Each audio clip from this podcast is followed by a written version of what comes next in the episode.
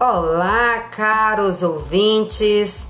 Eu sou a professora Ilcilene Santos, do curso de licenciatura em música da Universidade Estadual do Maranhão, Núcleo de Tecnologias para a Educação. Eu trago para vocês neste episódio a importância da música e poesia no contexto histórico e atual. Ambos, tanto a música como a poesia, os seus conceitos variam de acordo com o contexto histórico, estético e cultural.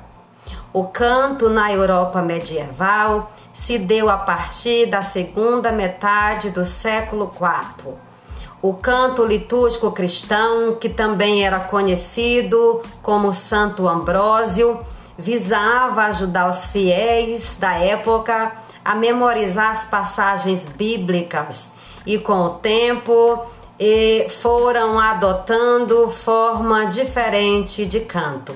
Já no início do século VII, esse canto foi unificado mais tarde chamado de canto gregoriano, em homenagem ao Papa Gregório, aonde o mesmo valorizava o texto em detrimento da melodia. É, na música brasileira tivemos canções aí no período da ditadura militar com a finalidade de protesto. E essa e esse protesto eles passavam uma mensagem, ainda que de forma cifrada. Muitas das músicas foram censuradas, ou seja, é, foram impedidas que, com, que fossem compartilhadas os seus pensamentos, ou seja, as suas letras e significado. Música como, por exemplo, Cálice do Chico Buarque, com a participação do Milton Nascimento, Apesar de Você, no gênero musical samba, também de Chico Buarque, e Meu Novo Sapato, de Paulinho da Viola. Algumas canções também do gênero axé, na década de 1990, caracterizada aí por letras muito repetitivas e melodias fáceis de memorizar, aonde nós tivemos aí muitos cantores e cantoras, compositores e compositoras aí dessa canção do gênero axé, é, destacando aí nas, na pessoa da Ivete Sangalo, da Cláudia Leite, Carlinhos Brau, Netinho, Chiclete com Banana, Olodum, Timbalada, Banda Eva, Araquetu e El Chan. Nessa década de 1990 também tivemos um gênero musical aí muito forte, que foi o rap, aonde ele valorizava a mensagem a ser comunicada como até hoje. Outros gêneros musicais também que ficou marcado nessa época foi os, da, os das marchinhas de carnaval, aí com suas letras curtas, como por exemplo Cabeleira do Zezé, é, Mamãe Eu Quero Mamar e outros recursos sonoros que faziam parte também é, das, do componente das machinhas, aí com os instrumentos de sopro, os gritos, o, o, o, e, é, é. E nós temos também é o rap, né, a forma mais conhecida de, de encontro entre a música e poesia. É o rap é, se deu aí no início de 1970 nos Estados Unidos, foi aonde ele foi criado é, com é um, uma estratégia de toche aí aonde os é, os jovens da, do rap, né, que iniciaram o, o rap, eles improvisavam falas ou canções à base de alguns instrumentos e também eram se davam por entretenimento. Na década de 1980 foi de caráter politizado.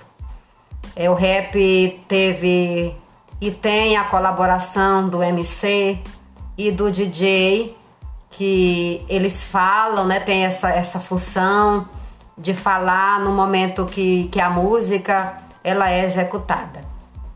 Os DJ também eles fazem a manipulação do som aí através de, de samplers de alguns programas de computador, né? Da, usando aí as tecnologias com o intuito de, de manipular é, trechos de música ou fazer essa inserção dentro do rap. No Brasil, o rap ele se consolidou na década de 1980, aonde ele expressava e se ainda hoje expressa os seus sentimentos e opiniões é através dos ritmos e também da poesia. É, o rap, ele, os pontos que ele mais aborda, vai desde a condição do pobre, porque sabemos que ainda há uma discriminação muito grande com relação a, ao pobre, a condição do pobre. É, o rap também ele trabalha muito a questão da, da violência contra as mulheres, da discriminação do negro a relação também com a tecnologia, com o uso da tecnologia, que nós sabemos que nós estamos aí numa era tecnológica, onde nós necessitamos muito do uso dessas ferramentas, do uso da tecnologia, principalmente para trabalharmos né, o ensino, para é, trabalharmos a educação, hoje que ela é dada é, através do ensino remoto, através da educação à distância. E o, o rap também ele traz, né, dentro da, da, da, sua, da sua poesia, dentro da sua letra, é, outras problemáticas que assolam os dias atuais.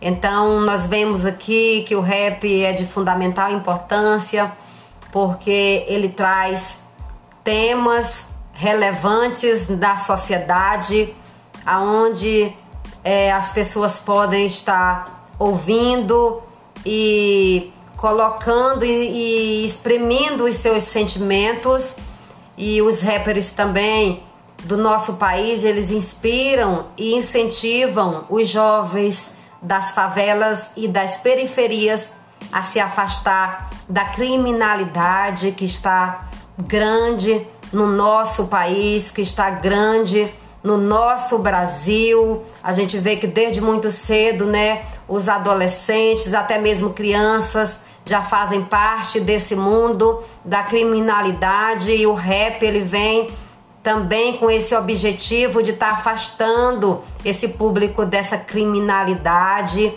e também traz muitas mensagens marcantes de luta e de superação.